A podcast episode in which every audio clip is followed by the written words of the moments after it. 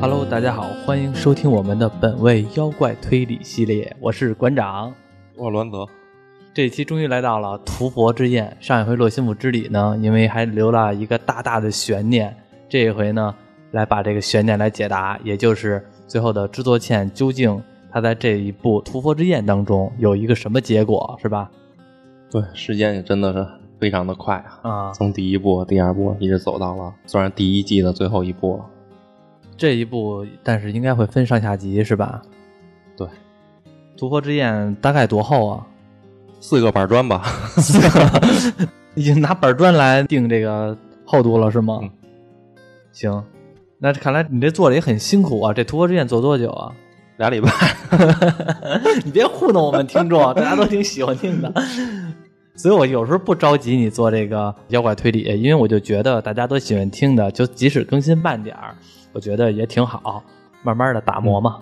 对吧因为它这《屠佛之宴》总的是分上下两部，备宴跟撤宴嘛。嗯备宴比较简单，它分成六个小事件，嗯相当于六个小故事，它给分开来，啊所以它属于单个来做，所以比较容易。啊，我觉得就是做这种的是最方便的，对就是以小故事、小故事、小小故事，不是长线串的是最方便的，因为以长线串的话，很多时候你听到后边前边就忘了，这还是小故事比较容易一些。但这六个小故事背后所隐藏的那件事儿，其实是串在一起的。嗯，明白。那闲话不多说，开始我们的屠佛之宴。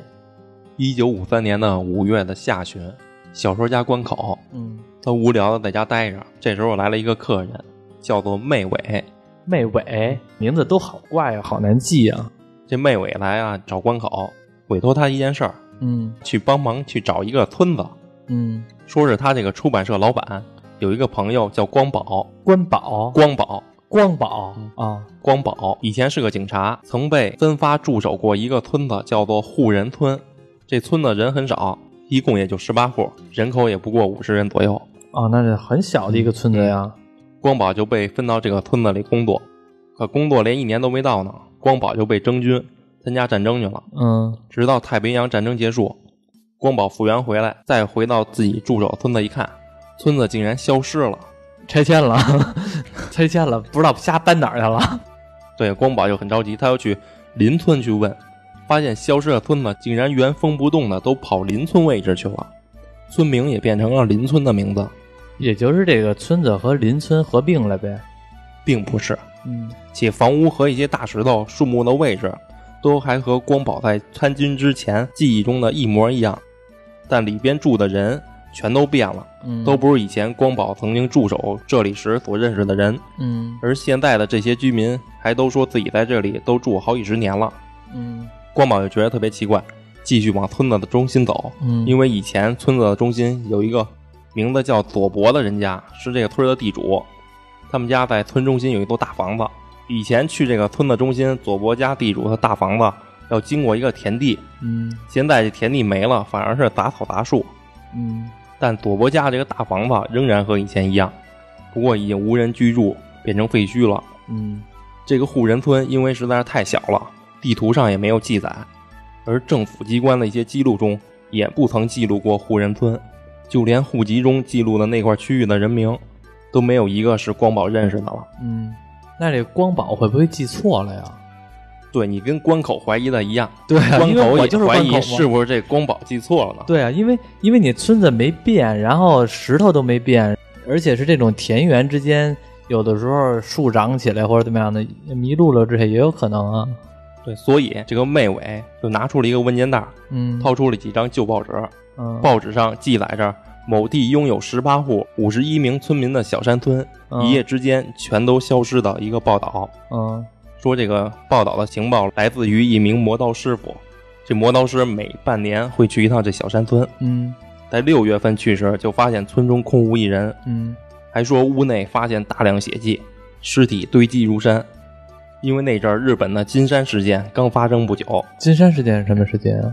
就是日本一九三八年，嗯也是在一个小山村，嗯凶手叫做都井木雄，嗯，在短时间杀害三十个人并自杀的一个惨案，哦，所以就传出这个户人村的村民也遭遇了大屠杀。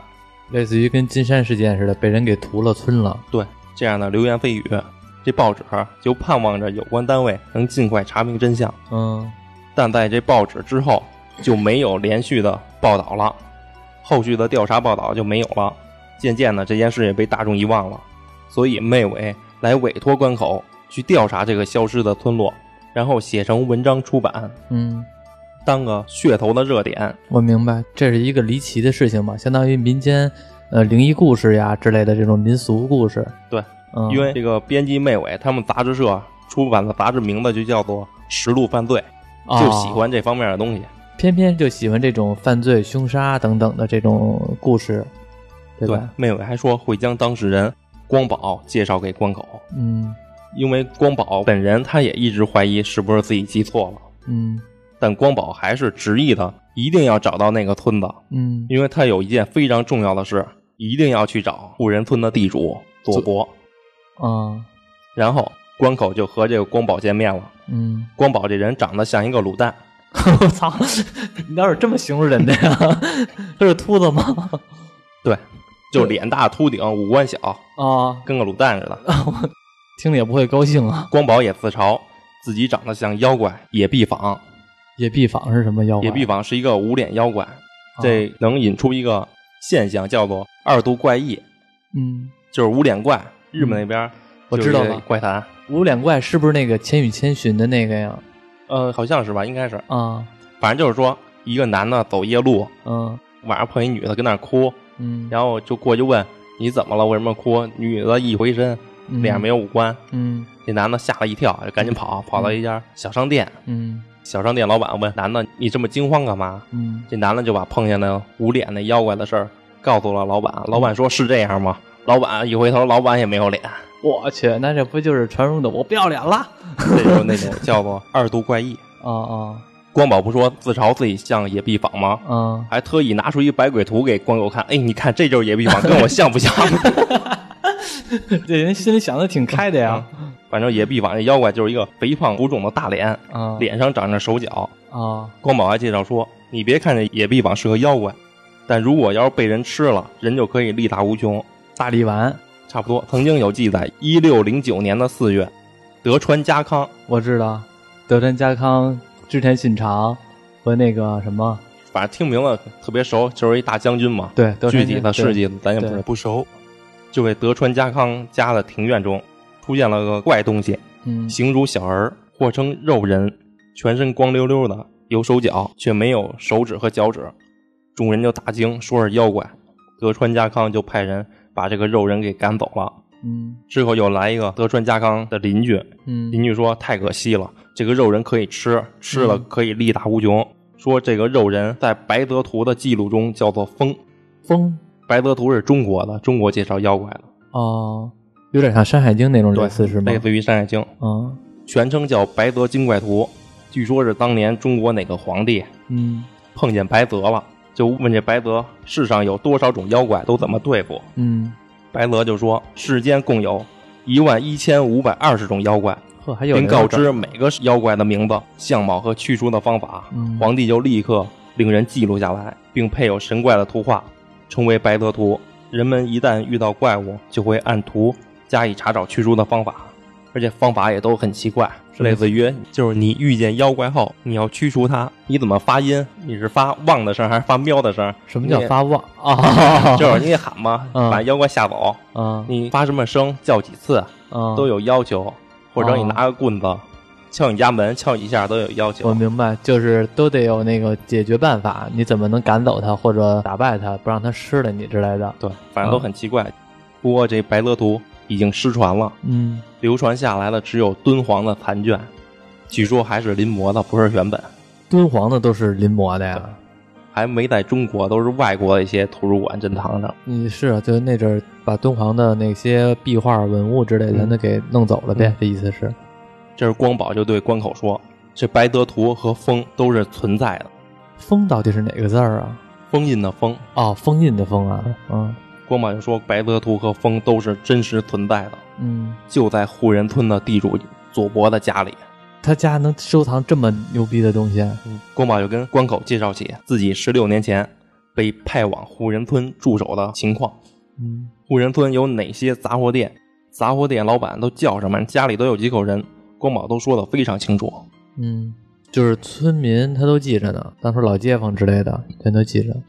还有地主佐伯家的七口人，村口住着一个叫玄奘的医生，是佐伯家的分家。一开始，光宝还感觉自己无法融入村中，总感觉这村子的村民们有秘密，说话也吞吞吐吐。直到半年后，光宝和佐伯家的人才熟略了起来，经常一块儿喝酒。而到了九十月份，村里来了一个陌生男子，光宝询问后，男子说自己是个卖药郎，之前的卖药郎病了，来不了了，所以换他来给村中的玄奘医生送药。嗯，这时，佐伯家的一个叫亥之介的人过来了，是那佐伯地主的儿子。嗯他来了，和卖药郎闲聊了起来。光宝就在一旁听到这个卖药郎提到了白泽图，嗯这个亥之介立刻脸色紧张起来，将卖药郎拉到一旁，说起了悄悄话。嗯光宝就非常好奇了，你俩这是要背着我做坏事儿？啊嗯光宝就好奇的就偷听，偷听到亥之介逼问这个卖药郎说谁跟你说的白泽图，并警告卖药郎不要在村里提白泽图，为什么呀？这就是他们村儿的禁忌。啊，等卖药郎走后，光宝就拽住亥之介，问他白泽图在哪儿。嗯，亥之介不说，这是佐伯家另一个人，他们分家的一个儿子嗯叫慎八。慎八就跟亥之介说：“你不是不愿意被家里的规矩束缚吗？束缚这个家的就是那个东西吧？”嗯亥之介这才坦诚告诉光宝说：“不可说白泽图是户人村的规矩。”亥之介又说：“白泽图是佐伯家代代相传的一个古文书，嗯而这个白泽图就被安置在佐伯家的内厅，只有佐伯家当家的才能够阅览。而刚才那卖药郎不知从哪儿听来的消息，说想看看白泽图，嗯，所以亥之介才将卖药郎赶走。嗯介绍到这里的光宝又和关口说：‘嗯佐伯家的内厅除了白泽图，还藏有一个宝物，形似人类却永远不死的生物，被佐伯家称之为军风大人，活的活的，军风大人是妖怪之一吗？他就是那个风，哦，我吃了明白力了大无穷那个我风。明白了，就是他所谓的军风，其实就是刚才你说的白泽图和风。说只要吃了这个军风大人一口，就可以获得长生不老。但是军风大人也很可怜啊，很有可能被分尸啊。不会，这个军风大人你吃一口，他自己会长回来，哦，所以他他本身就是不死。哦，但是只有被选中的人才可以吃这军风大人，例如皇帝啊、帝王啊。嗯而佐伯他们家就是世代守护这个军风大人的，等待着被选中的人到来。每隔几年，佐伯家当家的就可以进入内厅照顾这个军风大人。嗯，那时候，当家的就可以享用一下军风大人。就是当家里也可以吃。对，所以佐伯家的当家都非常的长寿。哦，听到这里的关口就觉得非常离谱啊！问宫保：“你你封建是认真的吗？你啊对没啊开玩笑吧？”这就跟那什么似的，你这个军风大人是一种保健品啊。光宝就说自己当然是认真的，起初自己也什么都不信，直到自己这么多年遭遇了许多恐怖且不可思议的事儿，例如视肉，就视觉的视，肉体的肉， 嗯据说是深藏在山里的肉，或者埋葬在皇帝的陵墓中。这东西虽然是肉块，却是活的，还有眼睛，不管怎么吃都会再生，永远不会死。他这个形容有点像中国的太岁。没错儿，他说司马懿在击败公孙渊之前，辽宁就出现了一个怪物，就很像这个石肉，肉上有张大脸，颤颤巍巍的行走。光宝还介绍到中国叫太岁的东西，哎呀，我太聪明了。 太聪明了，说是埋藏在地下一种无固定形状的柔软物体，上边有许多眼睛。哦，传说太岁是随着木星在地下移动，嗯，太岁一被挖出来就会引发灾祸，对，当年光宝所在的部队就挖到过一个太岁，虽然赶紧把这个太岁埋了回去，但部队还是发生了传染病，死了三个人。嗯所以光宝坚信白泽图和军风大人是存在的，而且那个时候，亥之介答应了光宝，说等自己当上佐伯家当家的时候，嗯一定会带光宝去看军风大人。啊，许下了这么一个空头愿。而现在佐伯家已经是亥之介当家了，所以光宝才去户人村找亥之介去看那个军风大人。嗯，当初你许我的，说你可以让我看，现在结果找不着你了。对，这就是刚才说光宝一定要去佐伯家的原因。明白了。拜访完光宝，五月的下旬，光口前往户人村开始调查，并找了当地的一个叫渊协的一个巡查，嗯询问这有关户人村的情报。嗯渊协说自己已经打听过了，这里没有人知道户人村这个名字，嗯也没有留下任何这个村子的记录，嗯因为去年光宝来时就是这个渊协接待的。渊协也哦同样告诉光宝，这里没有户人村。哦渊协还说，去年夏天有美军经过这里，可能是进驻军。关可就拿出从编辑妹尾那儿拿来的记录户人村惨案的老报纸给渊协看。嗯关口并说自己已经问过报社了，当年写一篇报道的记者已经死了，嗯报社已经没有人记得这件事了。但报纸上还刊登了提供消息的磨刀师傅的名字，嗯叫金村。嗯渊协看了一眼，说：“这里的村民没有人知道户人村，但是都知道这个叫金村的磨刀师。”嗯关口就问金村现在在哪儿？渊协说，之所以村民都知道金村，是因为金村犯事儿被宪兵给抓了，罪名是俄国间谍。俄国间谍，一磨刀匠还能当俄国间谍嗯？渊协就问那个光宝怎么没来呀？关口说，光宝也怕自己是混乱了，怕自己精神失常，所以才委托第三者的关口前来调查。嗯就在这俩人聊天时，来了一个提着行李箱的男人。关口渊邪俩人就问这男子是来干嘛的。男子说自己叫唐岛，是个记录地方历史传说的、记录民俗的。我明白，就是那种上这儿来采风来了，对，听一些奇奇古怪的事情，呃有点像那种《聊斋》记录《聊斋》的蒲松龄。唐岛说自己要去前方的村子记录一下当地历史，正好关口也想去那村子看看。嗯关口、渊邪、唐岛三个人就一起去了。一路上，关口和渊邪就将户人村消失的怪事都讲给了唐岛。嗯唐导听完后对关口说：“听你的口气，你已经不仅仅是为了写报道了，而是不计得失的想要知道古人村的真相了。你嗯，已经无法回头了。有什么可回头不回头的呀？至于说那深吗？”因为这唐导他就非常的深。哦，唐导还提到，若说到不可思议，世上的一切都是不可思议。听着有点耳熟啊这金一堂经常说的啊世金上一没有不可思议的事。啊！金济堂经常说的，唐导说到，只是因为你不知道它的运作，对，就仿佛太阳东边升起，西边落下，看着也很不可思议。但你只要了解了天体的运作，就根本没什么不不可思议。嗯，所谓谜团不可思议，也只是人类因为不了解而已。对，只要没有人，就没有谜团。人又指的是谁？就是你，因为有你就有 谜团。只要你不是你，就没有对你而言的谜团了。关口听完唐导的话后说：“我我不是我， 这有这有点像那个《武林外传》里那个我知姬道无命那个， 啊，谁杀了谁？是我杀了我。我是谁杀了我，又是我杀了 谁，对给关口说懵了。对，谁要跟你说这种话的时候，你就应该给他一嘴巴。这三个人不边聊边走吗？嗯然后路上也没有任何的标志提示，这个山中就突然的开始出现房屋。嗯根据光宝的说法，这第一个屋子是应该是一个叫三木的杂货店，嗯，但现在实际是一个姓熊田的人家。关口他们仨就进入这熊田家，唐岛就参观起熊田家的一些古老的装饰。嗯唐岛在意起一件放在厕所的装饰。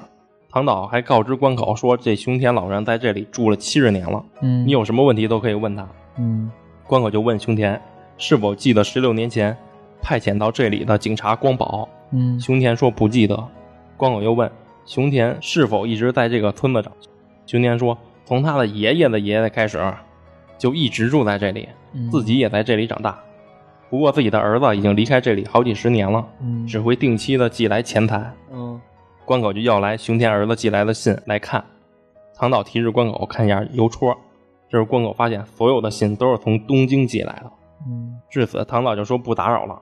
唐岛就带着关口冤邪离开了。出了熊田家的唐岛告诉关口，熊田根本不是本地人，因为熊田家厕所的装饰是一种祭祀的厕神，第四的什么厕神，厕所的神厕所还有神呢？有啊，屎神，屎哥的祖师爷啊都有厕神，咱哦中国也有，有吗？有有有。什么神啊？后边说，行，一般寺院祭祀的厕神叫鸟叔沙摩明王，我操，这侧身这名字好拽啊！他是佛教中的神明，用圣火烧尽人世烦恼与污秽，就是借由这个明王的圣火来净化厕所， 嗯就是烧屎 了。来净化厕所门口的恶魔，哦，因为说厕所是恶魔和冤灵的入口，因为脏啊。而中国的厕神叫子孤神，子孤神他能有什么本事啊？他没什么本事，民间传说中他就是一个遭正室嫉妒的一个妾，他哦，可能被人害死了，死于正月十五，嗯，生前一直被吩咐打扫厕所，啊，所以就成为厕神了。这个习俗就是每到上元节的时候，居家的女人就要迎接厕神。说起来这风俗也很奇怪，就节前的一天，拿那个跟簸箕似的，叫什么叫粪鸡子，一般就是叫粪鸡 子。我估计一般人可能不知道粪鸡子是什么东西，就是不在农村住的不知道。像我们在农村住的都知道粪鸡子是什么东西。编织的那个嘛，对对是对吗，就拿那个竹条、竹藤编织的一个跨栏儿似的那样的那就给这粪鸡子装饰一下，让它美一下，粪鸡子美一对下。？吧给它装饰 一下，然后放在厕所里头供着，点香，就让家里的小孩啊对它行礼，然后粪鸡子更香是吗？ 反正就是厕神的这个习俗嘛。哦介绍完厕神，唐导说，在熊田介绍说，他家厕所中那个装饰叫做厨公主，嗯，但这个叫法是宫城县人的叫法，就是不是这个地儿的人的叫法。哦，我知道了，所以那个熊田顶多是十四五年前才搬到这里的。就是说这个厕神其实是一个神，只不过它的名字不一样，就是不同的地方叫不同的名字哦啊、对，也可能不同的地方祭祀的不一样。唐导还说，熊田平时沉默寡言，今天说话一多，就听出口音来了，嗯，也不是这里的人。嗯而那些信件是熊田儿子离家后寄来的十四年的生活费，但实际离家了，其实不是儿子，而是这个熊田。啊，那些信件是熊田儿子嗯离家后寄来的十四年的生活费，对啊，但实际上熊田说是他的儿子离家了，嗯但实际上离家了不是儿子，而是这个熊田，是熊田离开在宫城县的家来到这里，啊，而这里就是消失的户人村。唐导解释说，是因为这里的村民都被赋予了过去，被篡改了记忆，哦，现在这些村民都是从别的村落迁移过来的。说到这儿，关口和冤邪俩人当然不信。唐老就问：“那你们知道这个村子的墓地在哪儿吗？”嗯冤邪说不知道。唐导就说：“在日本，每个村子都有墓地，然而这个村子没有墓地。答案只有一个，就是这个村子还没有死过人。我去，”听到没死过人的关口，就想到了长生不老的军风大人，嗯起了一身的鸡皮疙瘩。我也起来了，真的假的？唐导说他的意思不是说村民长生不老，而是现在的村民都是十几年前才搬到这里的，所以还没有人死去，也很正常。冤家说，那这地方也应该会有以前住在这里的村民的墓地，可能就在地主家的土地里。他们就想起了佐伯家，嗯一提起佐伯家，他们三个人就去佐伯家的路上，嗯在路途上还发现了曾经美军进驻过这里的痕迹，嗯就类似于铁丝网围起来之类的。嗯拿这里当过一个基地，穿过铁丝网后，真的出现了一座豪宅，而这个豪宅并没有被地图记载，嗯而且豪宅门口的门牌儿写的就是佐伯，嗯证明这里的确就是户人村。这里的村民如果真的是记忆被操纵后从外地搬来的，那动机是什么？是为了掩饰大屠杀吗？那篇报道过大屠杀将由警方出面调查，可最后调查却销声匿迹，唯一的证人磨刀师还被宪兵带走。不管是对报社的资讯操作，还是对警方的搜查施压，抹消户籍、篡改地图、回收记录，仔细想想，只有一个组织可以办到，嗯那就是军部。如果是军部的话，那么这场大屠杀的动机又是什么？关口就思考着这件事儿，进入了佐伯家，发现佐伯家屋里所有的家具都还保留着，走廊上也确实有一大片血迹。哦，唐老说：“关口先生，动机你不是从一开始就知道了吗？因为那风是吗？正是军风大人。”唐导就取下挂在墙上的画，拍打墙壁，墙壁开启了一个入口。唐导就带着关口和渊邪进入佐伯家的内厅，内厅是漆黑的小房间，小房间中间摆着一个祭坛，祭坛上倒着一个干瘪湿滑的块状物，没有头的肉体上长着短小的手脚，还微微活动着。嗯，还真有这东西，但是还跟这儿待着呢。嗯这时候忽然有人拍关口的肩膀，关口一回头，一个卖药郎站在前面。哦，这个是当初和那个佐伯家的儿子谈话那个卖药郎吗？不一定，卖药郎是一个职业，谁都能干。那怎么就老是卖药的呀？ 关口的记忆就到了这里。然后没了。对，关口一回头看一卖药郎，自己就懵了，晕过去了。嗯，等关口醒来，关口站在一棵大树下，周围围满了人群，有警察过来，就指着树的上方问嗯关口：“这是你干的吗嗯？”关口一抬头，一个被绑起来的裸女吊死在了树上。嗯，这时候感觉有些迷糊的关口说：“好像是自己干的，可是自己又好像什么都没做。嗯反正最后关口被捕了，嗯并被关了起来。嗯，那就等于是因为关口被捕，所以他的朋友们就得来救他呗，对，因为他被捕的地儿可能也挺偏远的一个山村，没听过他关口的大名。有可能是 就是相当于毛利小五郎被捕了，然后让柯南来救他了。一开始不说这是分六个小故事拼成的吗？这第一个小故事就结束了。嗯，第二件事是从朱美开始， 《狂骨之梦》里边的朱美，是那个真朱美啊，不是那个民江。嗯朱美在狂舞之梦那事件中，他们那个房子嗯要被拆掉了，所以朱美就搬走了。嗯现在的丈夫是个卖药郎，不知道是不是之前的一柳宪兵，估计应该是那一柳宪兵当卖药郎了。这他们换职业也太简单了。嗯，那她现在的老公是一卖药郎，嗯，那和那个拍那个关口那个有没有不关系是不是，啊？卖药郎是一个职业嘛，谁都能干。他们这卖药郎特别简单，就是我把药物我不卖你，我放你家，然后过一个月过来拿，你用的话就收钱，没用的话就不要钱，哦，你用是多少付多少，我明白。哎，那这样的销售方式挺厉害对，的。挺方便的。嗯因为朱美现在的丈夫是个卖药郎，嗯作为丈夫经常不在家，所以这一天朱美自己就在外边散步，嗯散步的时候看见一个男的拿个绳子往树上扔，要上吊。嗯，朱美赶紧过去制止，吓得上吊的人反而掉了下来，把脚给崴了。 男人说自己一时好像被什么妖怪给附身了，不知道怎么了，自己就想自杀。现在妖怪好像被去除了，又不想自杀了。朱美就说：“那你去我家休息一下吧。”说自己的丈夫是个卖药郎，家里有药可以给男人用一下。嗯而且男人就去了。男人说自己叫做村上，嗯还说自己其实最怕卖药郎了。小时候故乡就有抓小孩做药物的卖药郎，就是把小孩抓走做药是吗？对，嗯就类似于中国的那种拍花子对，你不听话，拍花子给你抓走了啊，嗯吓小孩的。然后这个村上就跟着朱美去往了朱美的家中休息，因为就朱美自己在家，这村上可能自己有点尴尬，知道朱美有丈夫，嗯一男一女的跟家可能不太合适。嗯朱美看出这个村上觉得不太合适，所以朱美自己说去外边转转。嗯让村上自己跟家休息。朱美刚出门，就看见一个男人被自己的邻居给轰了出去，还传出邻居的咒骂声。邻居告知朱美，那个人是来传教的，说什么能让人长生，嗯大摇大摆的就闯了进来，还介绍说最近有许多新兴的宗教，嗯附近就新建了一个祠堂，叫做成仙道。嗯传教的男人就是这个宗教的，这个宗教的人脖子上都带着一个圆盘，嗯，那圆盘就是一个太极的图案。太极的图案啊，听着好像这个宗教就有点像道教。嗯，这邻居又问朱美：“你这儿要去哪儿？”朱美就将自己救了村上，还有村上自己在家休息的事儿都告诉了这个邻居。嗯邻居就提醒朱美：“你就这样把他自己放家了，可以吗？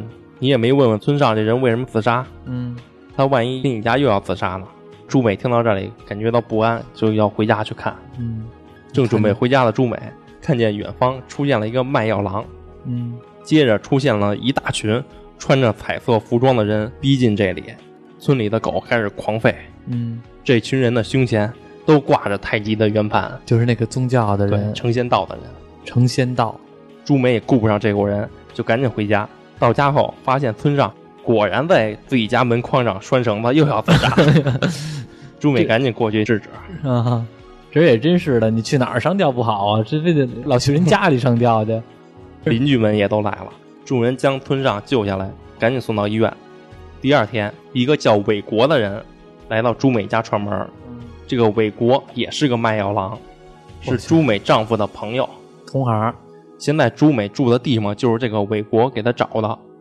魏国也听说了村上上吊的事儿，就问朱美：“你有没有问村上为什么自杀嗯，？”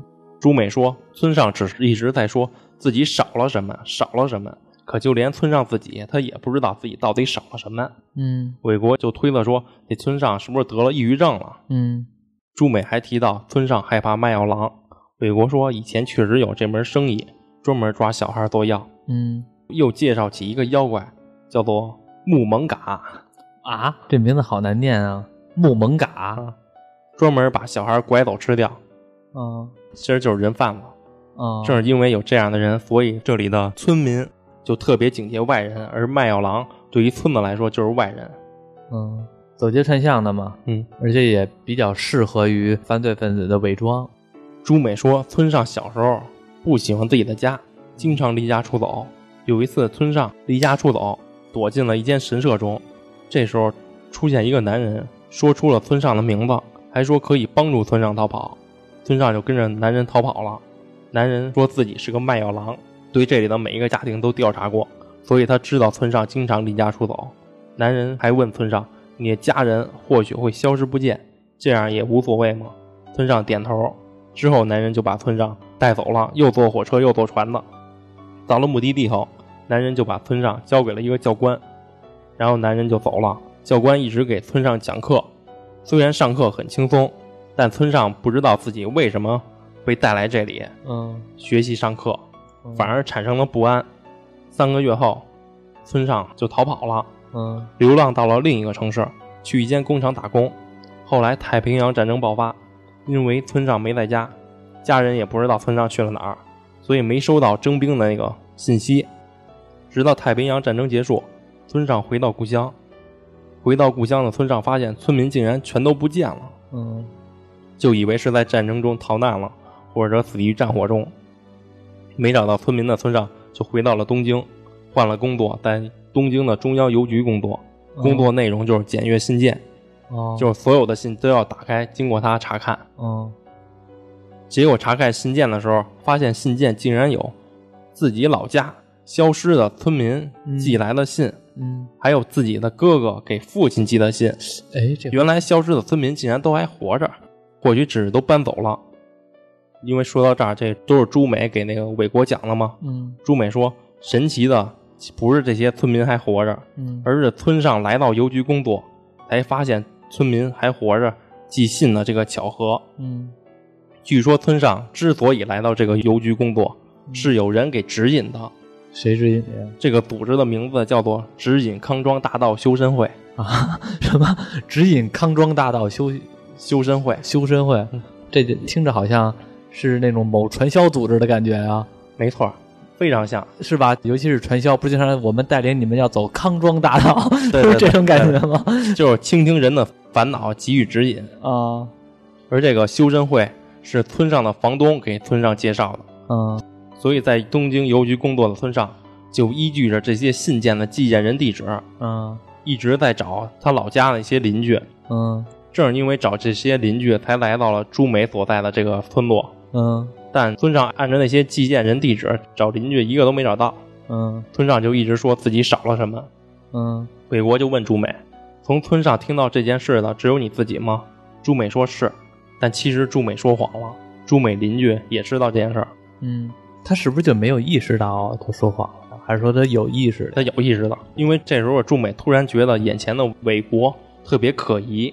嗯今天看起来像是碰巧来到这里串门儿，嗯但又一直在聊村上的事儿。嗯而且伟国这人，朱美虽然跟他认识了四年，却只知道伟国的名字、年龄和职业。嗯这伟国是哪儿的人，家里有什么人，怎么生活的都不知道，嗯就连朱美自己是怎么认识伟国的都想不起来了，所以让朱美就产生了怀怀疑。疑这时候门外传来混乱声，朱美出去一看，胸前挂着太极圆盘的人就站在外边儿，成仙道，同时医院的人前来报信，说村上又在医院自杀了，嗯幸好被护士及时发现。嗯朱美就赶紧的前往医院。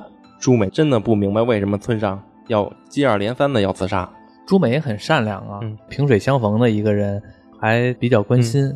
见到村上后，村上也只是一直在道歉。朱美就在医院等村上睡着了，才回到家中。回到家中呢，朱美发现伟国已经走了，只留下一个字条，让朱美小心。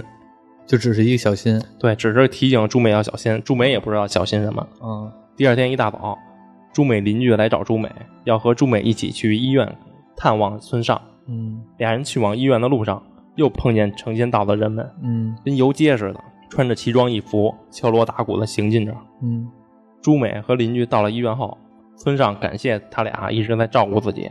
村上说他一点儿都不想死，对于之前的几次自杀，他还是不知道为什么，就是感觉少了什么，他自己都不知道为什么自杀。而且有自杀念头也是来到这个城市后才有的。嗯这时候的朱美就想要将医院那屋的窗户打开通通风，嗯一打开窗户，朱美发现成仙道的人们拿着乐器，有的拿着乐器，有的拿着菜，还一 还拽着狗，乱乱七八糟的，竟然也来到了医院。这成仙道平时上班就是遛弯儿啊，看来是还有人遛狗呢。 就是都是老百姓，可能买个菜，买个菜就拉走， 游街去了，还遛着狗呢，拉走游街去了。朱美再一回头，一个成仙道的男人就站在了门口。嗯朱美邻居就非常生气，说：“这里是医院，你们来干嘛？”嗯，成仙道男子就介绍自己叫做刑部，名字是吗？对，名字叫刑部，担任在什么童我看通看灵的那个我看啊看，台湾那通灵的，担任鸡童，嗯在真人曹方氏门下修行，是练气的。这次来是特来帮助村上破解他身上的诅咒，嗯说是他师傅曹方氏前月算出一卦凶险的卦象，就获知了村上的事儿。曹方氏就吩咐自己一定要来帮助村上。村上就问自己中了什么诅咒，刑部说村上中了是叫做禁人之术。什么叫尽人之术啊？禁人之术就是禁水，水就不会冻结；禁火，火就不会燃烧；禁人，则就可以操纵人。因此，村上是被人操纵的，就可以操纵人的法术吧。哦，还问村上是否有财产，村上说有，但出门没带在身上，嗯都在房东家存着呢。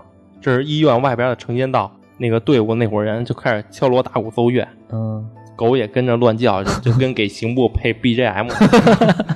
刑部说原来如此，原来如此。村上被人强制患上了抑郁症，陷害你的应该就是你房东背后的指引坑中打斗修身会，嗯说修身会只是个敛财的诈骗团体，嗯正是在那里，村上被施了咒，村上就大喊着“不要不要，要我死”，啊就疯了似的又要自嗯又杀，要自杀？又要自杀。朱北他们也都按不住村上，刑部就拿出一个小草似的，跟一稻草似的，嗯举向了窗边，念着咒语，这才让村上冷静下来。嗯，村上一看这刑部确实厉害，对啊，就赶紧请求刑部救救自己，解除身上的诅咒。嗯。这时候朱美邻居还劝村上不要信，都是心理作用，他骗你呢。那这边都都救下来了，嗯，谁知这个刑部一落下，举着这个稻草的手，嗯这村上就发疯，又要自杀。嗯刑部就通过这个举动证明自己不是骗子。嗯这时候朱美他们也不得不认了，让刑部赶紧把手举起来。就在刑部要对窗口举起手上拿那个稻草时，刑部突然僵住了。楼下成仙道队伍的音乐停了，队伍也乱了。嗯这时走廊传来脚步声，是那个叫韦国的卖药郎赶来了。嗯，韦国说：“这次的对手太歹毒了，自己不得不出手了，我去，嗯他怎么那么厉害呀、怎么那么拽啊？并说村上的确被施了法，施法的就是指引康庄大道修真会的会长，叫盘田。嗯可村上复原也绝不是这个叫刑部的法力，而扰乱村上呢，实际上是狗，只要狗一叫唤，村上就会想要发疯自杀。哦，那这人看来跟有狂犬病似的。我能理解是这样吗？这个村上被相当于被催眠了，然后当这狗一叫唤，就激活了他这个催眠的意识，然后当狗一停止呢，他又回到他本来了。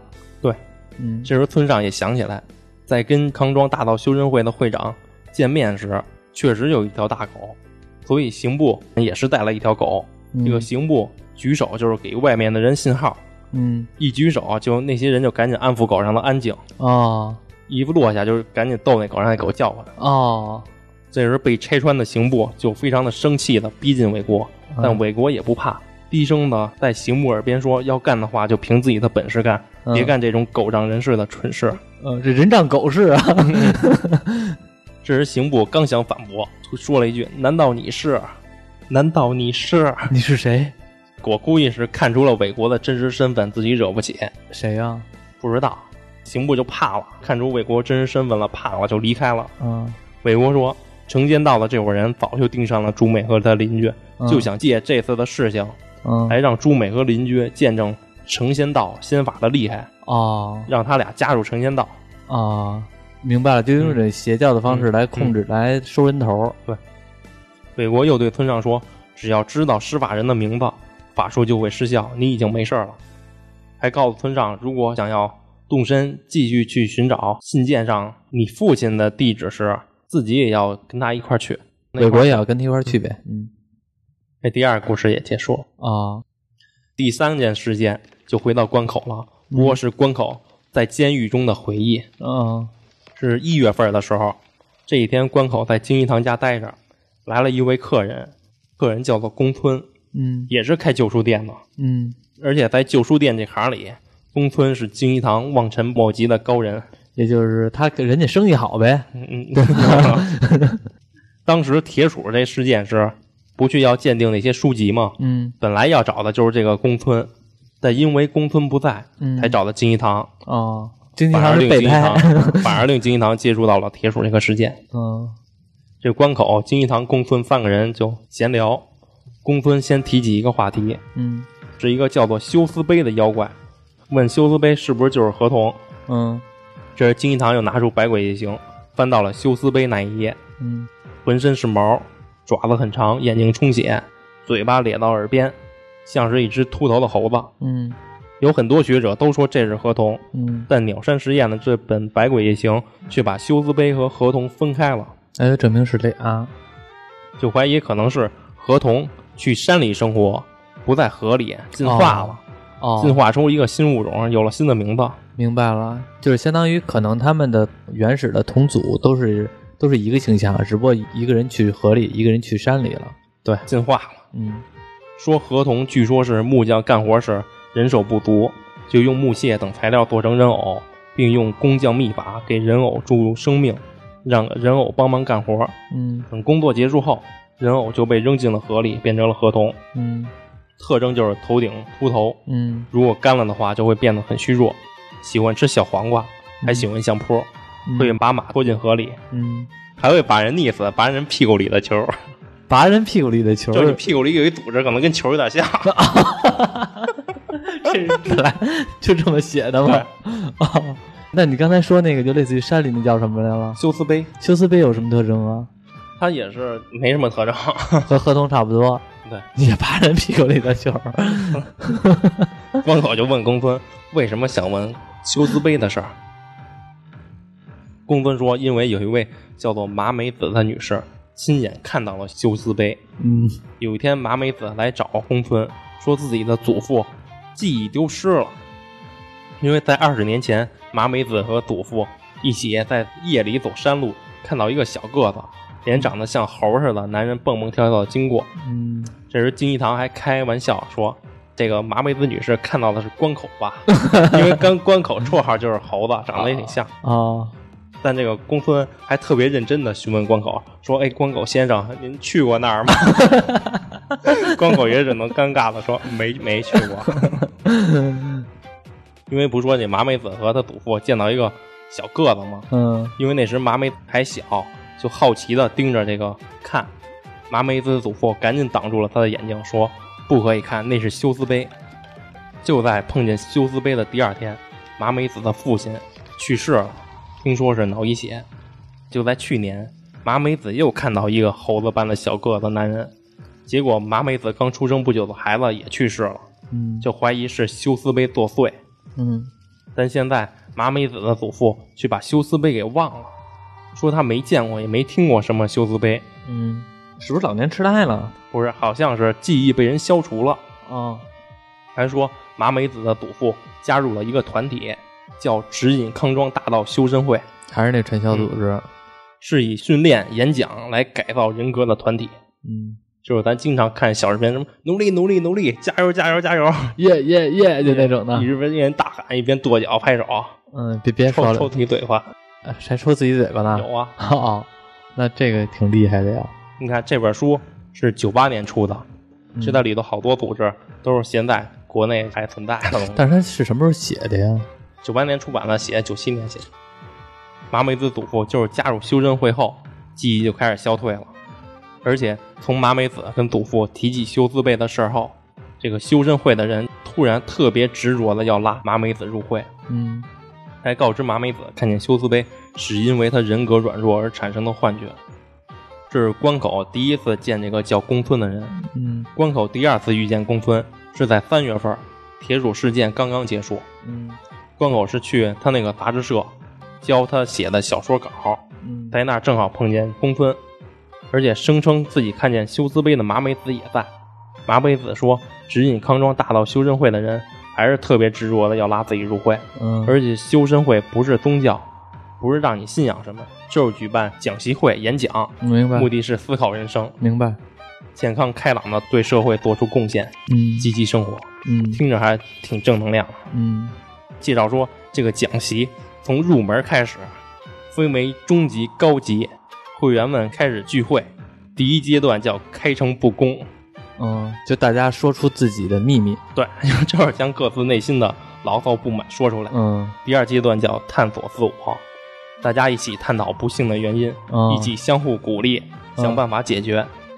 到目前这阶段，收费都很便宜，嗯大家都特别乐意去宣泄一下。嗯第三阶段叫寻找真实幸福，嗯修真会会有指导员开始加入，指导员就给会员们洗脑，嗯？问说有钱就是幸福吗？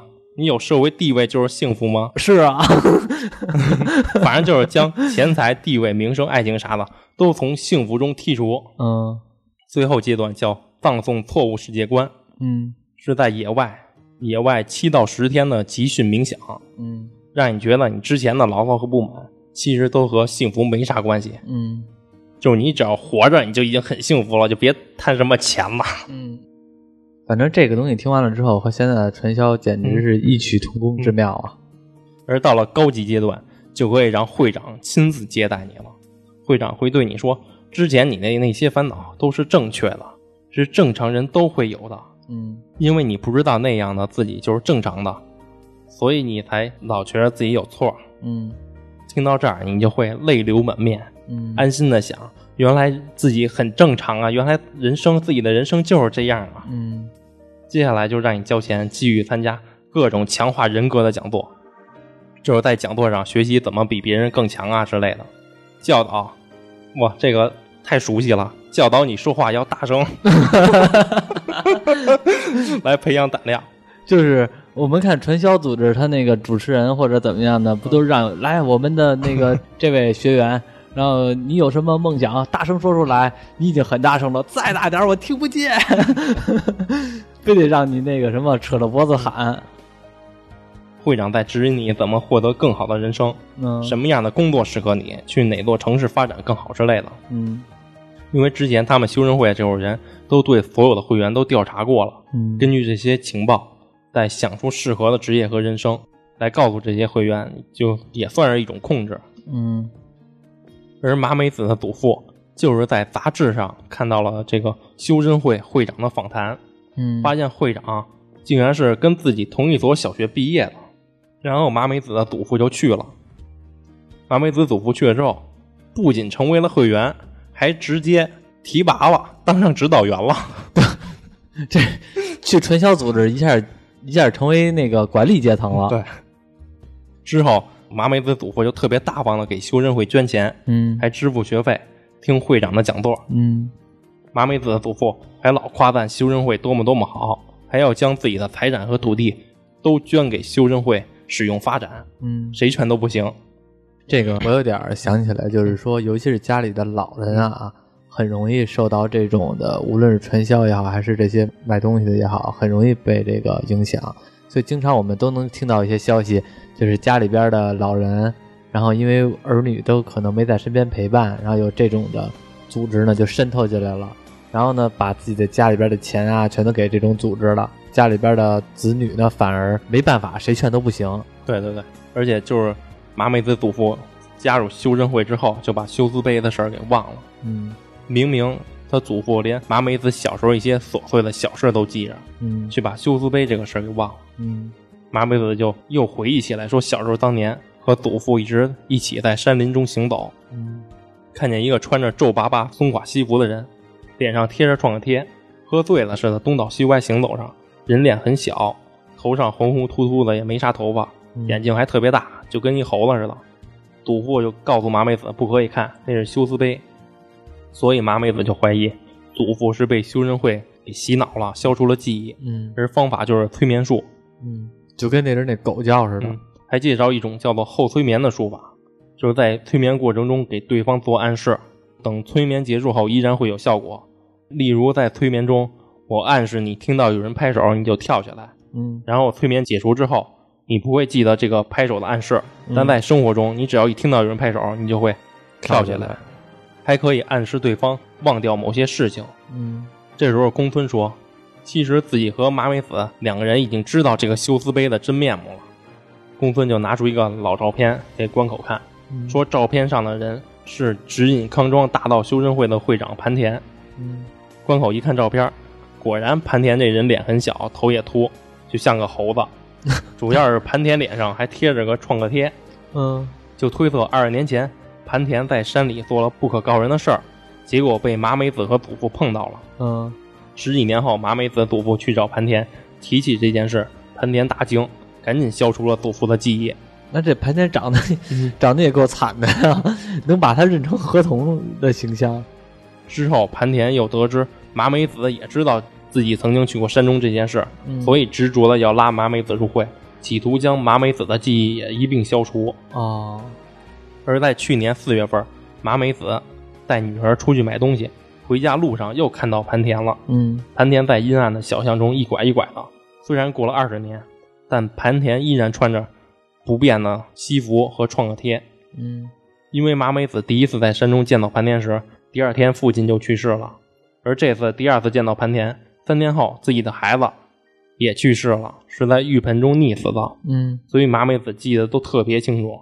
在麻美子见到盘田后，立刻就告诉了自己的一个朋友，那个朋友是个卖药郎，叫做伟国。嗯，还是魏国。嗯，伟国也跟麻美子说，看见休斯杯会发生不好的事儿。就在这时，窗外传来砰砰两声，大概是杂志社外边有小孩玩摔炮。嗯只见听见摔炮的麻美子浑身僵硬起来。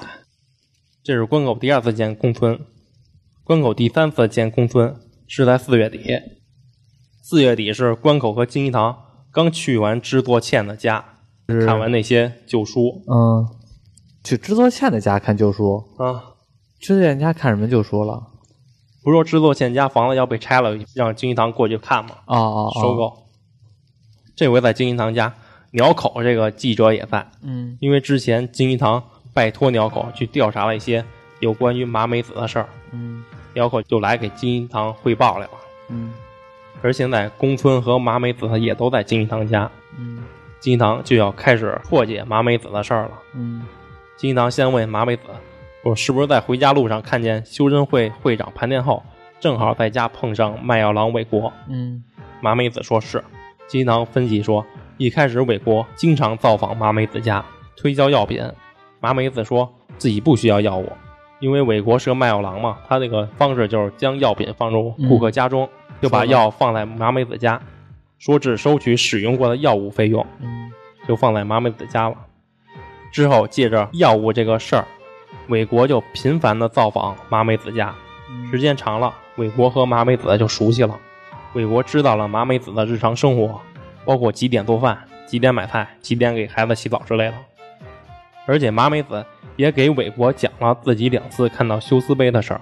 嗯有一次，伟国造访麻美子家，麻美子的邻居说自己听到了有枪声传出来。嗯金堂又问之后，伟国是不是给你介绍了灵媒师华仙姑？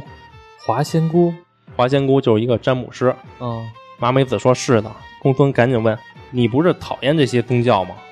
麻美子说：“娘娘。”看着麻美子称呼这华仙姑称为娘娘，哦哦，可就非常的信嘛，嗯说娘娘不是宗教，也不让自己信仰什么。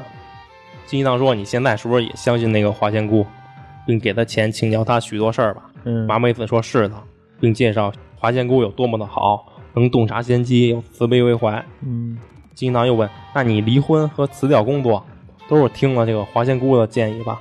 麻美子也说是。而指引康庄大道修真会，也是因为华仙姑说那不好是诈骗呢，所以麻美子才认定修真会不好。反正麻美子和现在所有事儿都是听能听从那华仙姑的建议。嗯金一堂又说，韦国听到麻美子说看见修斯背后，韦国就告诉麻美子，你是看到了不祥之人，要是不小心，不久后你的女儿会有劫难。韦国说这一切都是华仙姑占卜出来的，说修斯杯是水的妖怪，恐怕你女儿会有水难，自己可以帮忙请来华仙姑消灾解难，但是费用很贵。韦国说话说得还特别紧急，但麻美子不信，结果第二天，女儿真的被水溺死了。是在麻美子给孩子放进水里洗澡时，但才刚放进水里，麻美子的双手突然就僵住了，哦等于是麻美子自己把自己的女儿给按在水里溺死了。麻美子也不知道自己怎么了，只能认为是妖怪作祟。后来麻美子就请求未果带自己会见了华仙姑，华仙姑就让麻美子离婚和辞职，否则会遇上灾祸。之后也帮助了麻美子许多人生中的选择。金一堂说，华仙姑是一个恶毒的欺诈师，虽然指引康庄大道修真会也不是什么好东西，但至少修真会不会为了拉拢会员而杀人。嗯金一堂直接说，其实记忆遭到控制了，不是别人，而是你。嗯，就是这个麻美子也被控制了呗。，对，其实被控制不是他祖父，他以为他祖父被消除了记忆，其实被消除记忆不是他祖父。哦，是他。金一堂告诉麻美子说：“你二十年前根本就没看见过休斯杯，嗯所以你祖父的记忆是正确的。去年麻美子见到的休斯杯其实是第一次，因为麻美子对那人的外貌印象深刻，所以才告诉了韦国。于是韦国对麻美子下了后催眠术。韦国是华仙姑的手下，到处寻找对象骗钱。韦国多次造访麻美子家，只是在寻找令麻美子感到印象深刻的事儿，再让麻美子认为那是不祥的事儿，借机来提出花仙姑。直到麻美子看到那个怪人，韦国抓住机会，把那个怪男人塑造成休斯杯的妖怪，并对麻美子催眠，暗示麻美子家里的不幸都是那个怪男人害的，那是休斯杯不会看，会被作祟的。这句话其实是韦国说的，而且休斯杯这个妖怪没什么名气，是韦国老家的妖怪，只能说是韦国在情急之下想到的。但是什么都无所谓，反正让麻美子认为碰上就会发生不幸就行。哦，因为这韦国是找到了这个麻美子的弱点，也就是说她恐惧的东西，对拿这个东西作为一个契机，然后先拿这个东西来进行催眠。然后韦国就给麻美子下暗示，说麻美子父亲的死就是因为二十年前看见休斯杯导致的。这时麻美子还有点不信，金一堂就掏出了一个证据，就是一张照片儿，是指引康庄大道修真会会长盘田的照片儿。金一堂问麻美子：“你确定二十年前见到的就是这个人吗？”麻美子表示非常确定。金一堂说：“照片中盘田脸上的创可贴，实际上是近几年才发售的。”而且盘田在战争中遭遇空袭，头部严重烫伤，所以才秃头。嗯金一堂又掏出一张盘田更早的照片，有着茂密的头发。金一堂对麻美子说：“如果你二十年前要是看到的是盘田，那应该是这个有头发的盘田。哦而韦国的目的就是让你对华仙姑唯命是从。”但麻美子还是不相信这些，坚持说华仙姑是圣人。这时庭院传来砰砰两声，辽口在玩摔炮。嗯 只见听见摔炮的麻美子双手僵硬的，浑身颤抖。呵呵，金一堂说：“我只是做个实验，看嗯来正是如此。我能问一下吗？这鸟口这书里边写的就是摔炮吗？对，就是摔炮。哦，合着日本也玩摔炮啊？所以韦国对麻美子施了两个术，一个是用休斯杯篡改麻美子的记忆，一个是用摔炮支配麻美子的身体。嗯，之前说麻美子家邻居听见了枪声，其实就是韦国摔炮给麻美子施术时玩的摔炮。啊所以隔天，鬼国已经知道麻美子几点会给孩子洗澡了。嗯，就在麻美子给孩子洗澡的时候，北国在外边扔摔炮，麻美子双手僵僵硬的就溺死了自己的孩子。哦，这回麻美子终于真相大白的大哭起来，但仍然让京一堂在意的是，麻美子为什么会被华仙姑盯上？华仙姑又为什么让麻美子劝说其祖父退出修身会？修身会又为什么要这么执着的拉拢麻美子入会？金一堂觉得这些都是有关联的。嗯，我觉得也有关联。 第等于三个故事也结束了，这个屠佛之宴，这个应该叫备宴是吧？等于说我们这个应该是屠佛之宴，应该是四期，那因为这期出现了国内比较熟悉的一些组织。对，其实后边三个故事也有很多这个组织，都令大家更为熟悉。是吗？是我现在已经开始期待了。测验，我已经好多年前看的了，我有些忘了，因为那测验还没准备。嗯凭我记忆中，我还记着好像是一共有八个这样的邪教组织，就是八个组织比作于八仙，啊，就吕洞宾那些，啊不有花仙姑嘛？啊，花仙姑就是那个，是不是叫何仙姑？是何就是仙姑比喻那个何仙姑，八个邪教组织比喻成八仙，然后汇聚在一起，为了一件事儿。哇，这个感觉好庞大呀、嗯感觉很有噱头啊。，对，行，屠佛之宴感觉是，我还没听你讲啊，但是我感觉屠佛之宴这个一下的噱头就把整个几乎，我觉得噱头比之前的所有部都大，包括说那个呃罗幸福之礼，所以为什么是四个大板砖呢？嗯，可以的，可以的，用不了多久我们会接着发屠佛之宴备宴的下期，这今天的就到这里吧，时间也长了，大家也听累了，大家洗洗睡，我们也休息一下，我们下期再见。 「負けた涙ぐらせんの石とよろずの生きし」「玉と一片の祈り」「幾年がまとめて刹那に果てた陸に何を歌えば再び光は芽吹く」「今はこの調べをまいてさまよう友が帰る道しるべとして」